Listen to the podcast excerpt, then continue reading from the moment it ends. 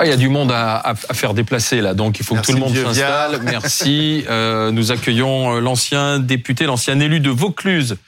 Euh, c'est Julien Aubert qui est aujourd'hui vice-président LR. Bonsoir eh Julien Aubert. Bonsoir. Bonsoir Alain Duhamel. Bonsoir. Alain, on parlait à l'instant de la place du travail dans la vie, de l'âge de la retraite. Vous avez 82 ans. vous vous arrêtez quand? D'après ma, d'après ma femme, ah, il y a quelques années. Euh, d'après moi, franchement, je fais ça par passion. Il n'y a, pas d'autre raison. Euh, peut-être par des raisons. Je ne sais pas. En tout cas, avec plaisir. Mais que, répondez-vous à, Mathilde Panot, par exemple, qui c'est devenu un slogan chez les Insoumis, qui dit euh, passer à 64 ans, c'est deux ans ferme de plus, comme si c'était la prison? Bah, moi, je ne vais pas dire que le travail est une frustration pour moi. Je sais bien qu'il y a des gens pour qui c'est beaucoup plus difficile. Mais pour les gens comme moi qui ont eu la chance toute leur vie de faire quelque chose qui réellement les passionnait, bah, c'est un privilège. De continuer à travailler? Bah oui. Alors, euh, justement, parlons, revenons à notre réforme des retraites. La manière dont euh, aujourd'hui on nous regarde à travers euh, l'Europe, nous, les Français. Il suffit de se souvenir de ce que disait Alain Juppé en 1995 et Jean-François Copé, c'était il y a quelques jours, sur la chance que l'on a d'être français. Je ne comprends pas cette espèce de sinistrose ou de morosité qui est en train de s'installer. Est-ce que nous mesurons suffisamment bien la chance que nous avons d'être français? La chose extraordinaire que nous avons en France, c'est mmh. une protection sociale formidablement protectrice pour les Français quand on le compare à ce qui se passe dans les autres pays européens. Je pense que les Français, pour beaucoup d'entre eux, ne se rendent pas compte, oui, ne réalisent pas la chance que nous avons d'être en France. Alors nos voisins européens, justement, ils ont quasiment tous réalisé leur réforme des retraites en passant à 64, 65, voire même 67 ans. Mais nous, on a de la chance d'être français, donc en tant qu'irréductible gaulois, on résiste. Comment nous regarde-t-on justement, Alain Duhamel?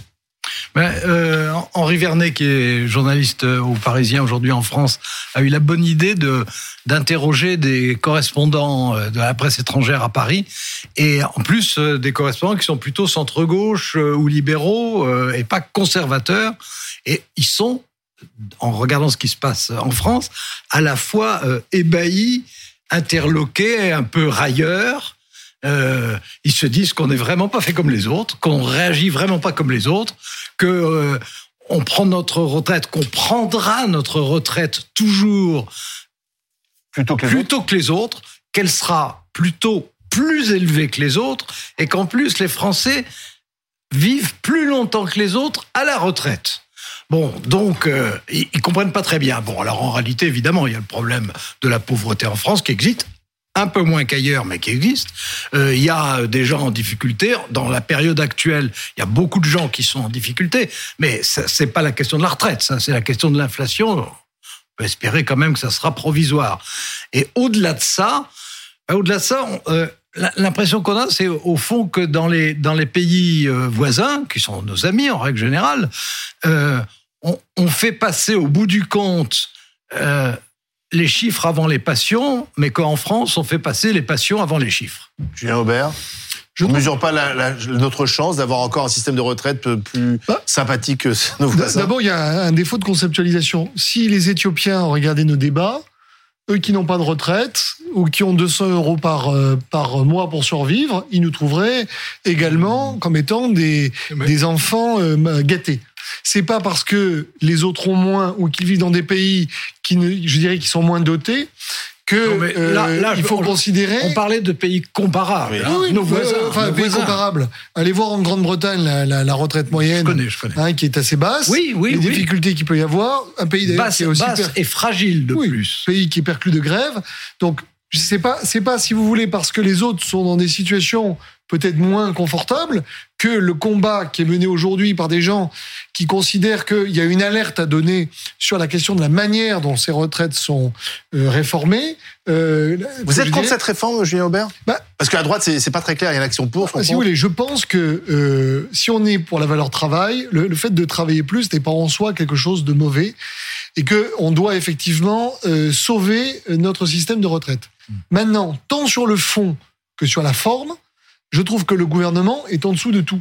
En dessous sur la forme parce qu'il n'arrive pas à expliquer la réforme, et en dessous parce qu'il a commencé par le petit bout, c'est-à-dire par la question de l'âge, qui est en réalité euh, je dirais, un levier paramétrique et qui fait, et qui obscurcit tout le, vrai fond du débat, qui est en réalité la manière dont aujourd'hui on doit penser sa vie. Et, et ce débat-là, en fait, il est obscurci. Et je crois que on ne, quand vous avez un million de Français qui sont dans la rue, vous les prenez pas de haut en considérant que ce sont des enfants mal. Mais Euh, personne ne les prend de haut. Gérard Darmanin, les peut-être. correspondants étrangers un peu. Ce, ce- ce- Ou la presse étrangère. Non, Ce parce Français que incorrigible non, ils sont, ils, ils sont railleurs, mais Bah, ils, ils se sont. moquent de nous, donc. euh, Ils se moquent de nous. Oui, ils sont railleurs, mais euh, euh, ils considèrent que c'est parce qu'on est un peu particulier. Et ben moi, je pense que oui, les Français sont un peu particuliers, que d'ailleurs on, on l'est tous, pas simplement euh, Mhm. ceux qui manifestent, mais tout le monde. On a un tempérament national. Enfin, on sait bien que, je veux dire, c'est c'est vrai que déjà on est réfractaire vis-à-vis du pouvoir, des pouvoirs, quels qu'ils Oui. soient. Ça, c'est la réalité. C'est vrai qu'on est plus critique par tempérament que d'autres peuples. C'est vrai qu'on est plus obstiné. C'est vrai qu'on on tient plus que d'autres encore à nos spécificités, ce qui est pas forcément un mal, hein, au contraire. Bah non, ça nous a donné la Révolution française mais non, et la ça nous a Déclaration donné beaucoup de choses. Ça nous a donné beaucoup de choses. Mais est-ce que c'est mais, mais ce que je veux dire, c'est Ouais. que, alors, je, je sais bien que les comparaisons avec les autres pays, de toute façon, ça n'a ça n'a jamais apaisé personne, bien sûr. Mais euh, ce que je veux dire, c'est on, on sous-estime quand même le fait que la France est le pays qui, alors avec des bons gouvernants, des mauvais gouvernants, la gauche, la droite, etc., a quand même le système social, pas simplement les retraites, Mhm. le système social le plus protecteur qui existe, le plus protecteur, et que ça, Et que ça les n'est Français- et que les ça n'est Français pas veulent le garder. Non, mais ça n'est pas suffisant. En plus, c'est, c'est- dans l'idéal, il faudrait, il y a beaucoup de choses qu'il faudrait Oui, mais améliorer. pourquoi, pourquoi euh, aller euh, dans le sens du, du moins en fait? Et Si on est content de notre système social, Oh bah, on le pourquoi, sait, enfin, pourquoi là- copier euh, ceux Oui. qui se moquent Non, de nous? la, la réponse, on la connaît très bien là, parce que vous êtes le premier à la connaître d'ailleurs. C'est parce que euh, il y a effectivement un problème démographique qui de toute façon se pose. Faut pas tourner autour du pot et qui pour le coup n'a rien de français, qui est universel, enfin pas universel, Oui. universel Mais- dans les pays, dans les pays Mais européens vous avez entendu, est-ce qu'on a un débat de politique nataliste, par exemple? Ça, Ce serait intéressant. Mais ça serait, je, je suis On bien d'accord. C'est pour ça que tout à l'heure je parlais de la vision. Euh, en ce moment, ce qui est à la mode, c'est de dire la semaine de 4 jours. Bon, Enfin, c'est l'hy- l'hypothèse testée. oui, oui, mais la semaine de 4 jours, ça veut dire faire 35 heures sur 4 jours. Les mères, les mères de famille qui doivent aller chercher leur enfant à Oui. 16h30 à l'école ou qui doivent chercher à la crèche, est-ce que la semaine de 4 jours demain, C'est leur c'est quelque chose qui va leur permettre d'élever Oui. sereinement leurs enfants? Toutes ces questions qui visent en réalité à réduire le débat des retraites Oui, mais- à mais un débat là- paramétrique, Là, là c'est à quand mon même avis une erreur. L'histoire des, des- de la semaine des 35 heures en 4 jours, c'est quelque chose d'expérimental. hein. On n'en est pas du tout mais- à, mais- à mais j'ai pas entendu. ça, et encore moins aux femmes. Oui, mais, justement, si, euh, lorsqu'on a eu le débat sur les 35 heures, on avait euh, réfléchi aux conséquences, par exemple, dans la fonction publique, peut-être qu'on les aurait pas bâties de la même manière. Surtout dans les hôpitaux. A- oui, voilà, mais je dirais, il y a une, une manière de réformer dans ce pays qui est de considérer que c'est juste une équation mathématique. Alors qu'en réalité, il y a des gens derrière, et ceux qui manifestent, c'est pas, c'est ni vous ni moi. Moi, si on fait travailler deux ans de plus, je suis comme vous, je serais heureux. Mais je comprends Je les gens ça se qui ont produira. des métiers, pardon? Je pense que ça se produira. Oui, ou peut-être qu'on me mettra à la retraite avant, mais, euh, mais je, je comprends, si vous voulez, la souffrance ou l'inquiétude. Hein, C'est toujours une alerte. Et on peut pas, euh, je dirais, Oui. passer dessus en disant que Enfin, tout ça euh, est anodin. La Mais droite non, de mais, Nicolas euh, Sarkozy euh, n'a pas écouté à l'époque euh, les millions de personnes Non. qui étaient dans la rue et on a décidé de passer de 60 à Si, 62 mais, ans. il y avait mais- eu ce qu'on avait appelé une concertation qui avait été faite. Oui, non, Ouais. mais de, de, de toute Mais la façon. Là aussi, hein. Mais la question, mais- c'est le paritarisme aussi dans les organismes. Mais, mais de, de toute sociaux, façon, hein. de toute façon, personne, en tout cas personne ici, ne dit que c'est anodin. Moi, ce qui me frappe, c'est pas du tout que ce soit anodin. Ce qui me frappe, c'est d'abord euh, euh, la mobilisation qui est effectivement hors norme. Bon, donc ça correspond forcément à, un moment important, déci- décisif, difficile.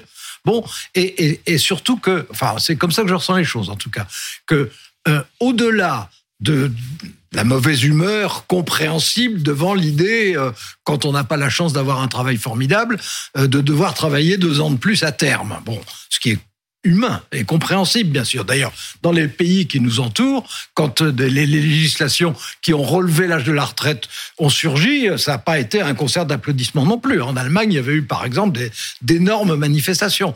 Bon, mais ce qui me frappe, c'est que dans ce que je ressens, en tout cas, ce que j'entends des manifestants, c'est que euh, l'affaire de la retraite, en fait, c'est la pointe de l'iceberg et que derrière ça, il y a énormément de choses, de, Mais oui. de, de frustration, de mécontentement, sentiment de les, déclin. des- les- les effets psychologiques qui, pour le coup, une fois de plus, on est particulier, en France, ont été plus marqué que chez nos voisins. Mais un sen- un et, voilà, c'est tout ça qui est en train un- de, coaguler.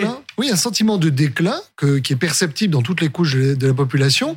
Et tout à l'heure, je revenais à la politique nataliste. Vous ne faites pas des enfants quand vous êtes inquiet pour votre avenir. Et donc la manière dont on euh, on est capable d'exposer aux Français, voilà le contexte dans lequel vous allez développer votre vie professionnelle. Si on crée de l'incertitude, eh bien, on, on aggrave demain le problème parce que les gens ne, ne Oui. pouvant pas se projeter, bah, hésitent. Oui, l'élévation de- même. Ouais. de l'âge de la retraite, ça n'est pas de l'incertitude, c'est plutôt une certitude qui ne plaît pas. Non, mais ce que je veux dire, c'est qu'en ce qui concerne la politique nataliste, je suis complètement d'accord avec Oui. vous. La politique nataliste, on a une politique nataliste insuffisante. Emmanuel Macron n'en parle jamais. Et et- et Bah, il y a- il y a c'est- d'ailleurs Hollande qui a cassé la politique nataliste. Et et a eu des régressions. général adjoint de l'Élysée qui est connu, qui est président de la République Il y, a, actuellement. il y a- il y a- il y a eu des, il y a eu des régressions dans la politique nataliste de la France. C'est vrai que euh, moi qui suis vieux comme vous Pourtant, le disiez, moi qui un- suis vieux comme vous le disiez tout Ouais. à l'heure, euh, je me rappelle très bien, d'ailleurs j'en avais parlé avec lui à l'époque, Michel Debré parlant de la politique nataliste de la Oui. France, dont il se disait déjà en 1962, euh, c'est pas possible d'en rester là, il faut aller beaucoup plus loin, plus fort, Bah, etc. Parce que nos voisins européens se moquent de nous, mais enfin, ils font moins d'enfants que nous. Hein. Absolument. Oui, oui. Mais non, mais on, on- on- Ce qui explique pourquoi on fait travailler les gens plus Oui. longtemps. Oui, enfin, ce qui explique pourquoi.